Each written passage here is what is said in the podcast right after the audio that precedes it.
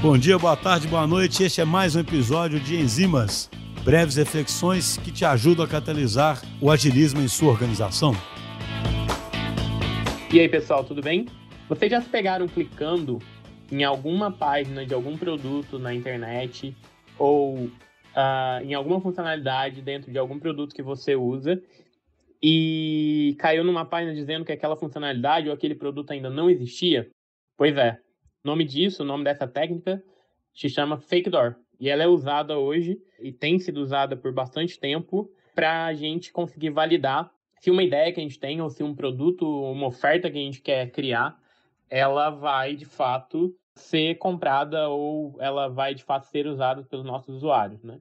Eu tentei achar a origem, uh, quem criou esse método, não consegui achar em lugar nenhum na internet, as informações que eu achei é de uma empresa de game que chama Zynga, que começou a usar esse método lá em 2011, então é algo bastante antigo.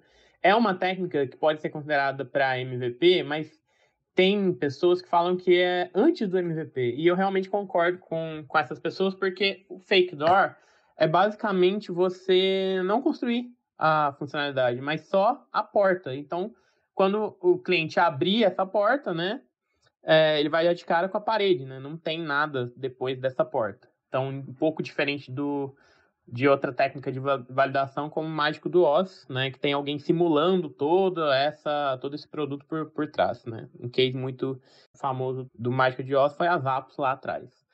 Então, qual é a ideia do, do fake door, né? Basicamente, é, a maneira correta de usar esse método para você validar uma ideia ele pode ser usado em dois momentos. Quando você não tem nada ainda, você só está querendo validar uma ideia mesmo, é, antes de escrever código para ela, mesmo que esse código seja do MVP.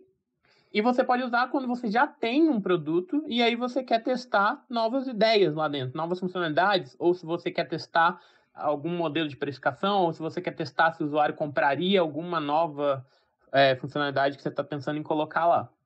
Então, a ideia é para quando é mais crítico para quando você não tem nada, né? Então tem que tomar um pouco de cuidado para usar esse teste para não frustrar as pessoas, né? Porque às vezes é uma ideia tão boa que a pessoa vai clicar e ela vai ficar muito frustrada. Então tem, como qualquer teste, ele tem que ser controlado, né? É, ao ponto de você não acabar com a tua base, né? Antes, antes de você ter o produto em si. Então a ideia é você validar, é um método quantitativo, né? Mas o que eu tenho visto é que muitos fake doors, testes, eles pegam só o e-mail das pessoas, mas a ideia não é essa, a ideia é você aprender com esse teste, né? Você ter um call to action lá, você ter um botão que leva para uma landing page ou alguma coisa assim, é importante, né, para ver, para medir a aderência, mas sobre o produto como um todo, ou sobre a funcionalidade como um todo, então o ideal é que você é, lixe o que você está querendo aprender com aquele teste, né? Faça suas, levante suas hipóteses, né? Assuma algumas hipóteses que identificar aquilo que você não sabe, que é o que você precisa aprender. Então, por exemplo, eu quero entender se o cliente pagaria um plano premium para mim, né? ah, de, um, de, um, de um produto que eu já criei. Ou eu quero entender, eu tive uma super ideia, não sei, de vender meias rosas, por exemplo.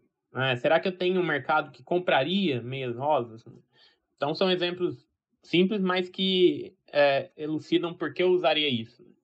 Bom, então, uma vez que você já quer descobrir isso, né? Você levantou o que você quer descobrir, o que você quer aprender. Você vai construir o fake door em torno disso, né? Você vai construir uma página ou você vai construir um, vai mandar um push notification, vai mandar um SMS ou vai algo que te ajude a entender isso que você quer aprender e por último, muito importante, meça a interação desse usuário com o que você criou. Né? Você precisa medir isso para entender né, se você vai ter sucesso com esse experimento ou não, porque não deixa de ser um experimento e todo experimento precisa ter um target, né? Então você vai falar, poxa, eu vou lançar essa oferta e se 20% da minha base clicar e, e, e ter aderência, é, eu, eu parto para fazer um MVP disso, para construir código, né? É, para de fato é, continuar aprendendo. Se não, eu desisto dessa ideia porque ela não tem aderência nenhuma. Então, a ideia toda por trás disso é essa. É, a ideia também é, é, tomar sempre muito cuidado, como eu falei. É menos arriscado quando você já tem um produto, quer testar uma oferta, mas quando você não tem nada, né, você frustra os usuários.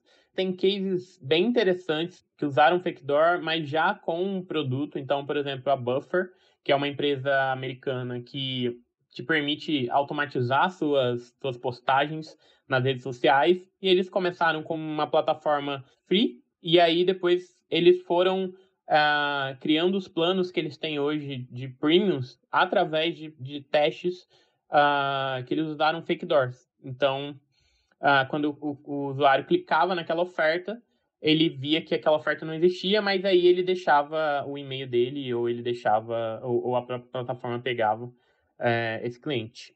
Então, outro, outros cases, Dropbox fez muito isso antes de criar várias integrações que ele tem lá dentro, porque uma integração é algo custoso, né? E Facebook fez muito isso também, mas a gente se depara com isso a todo momento.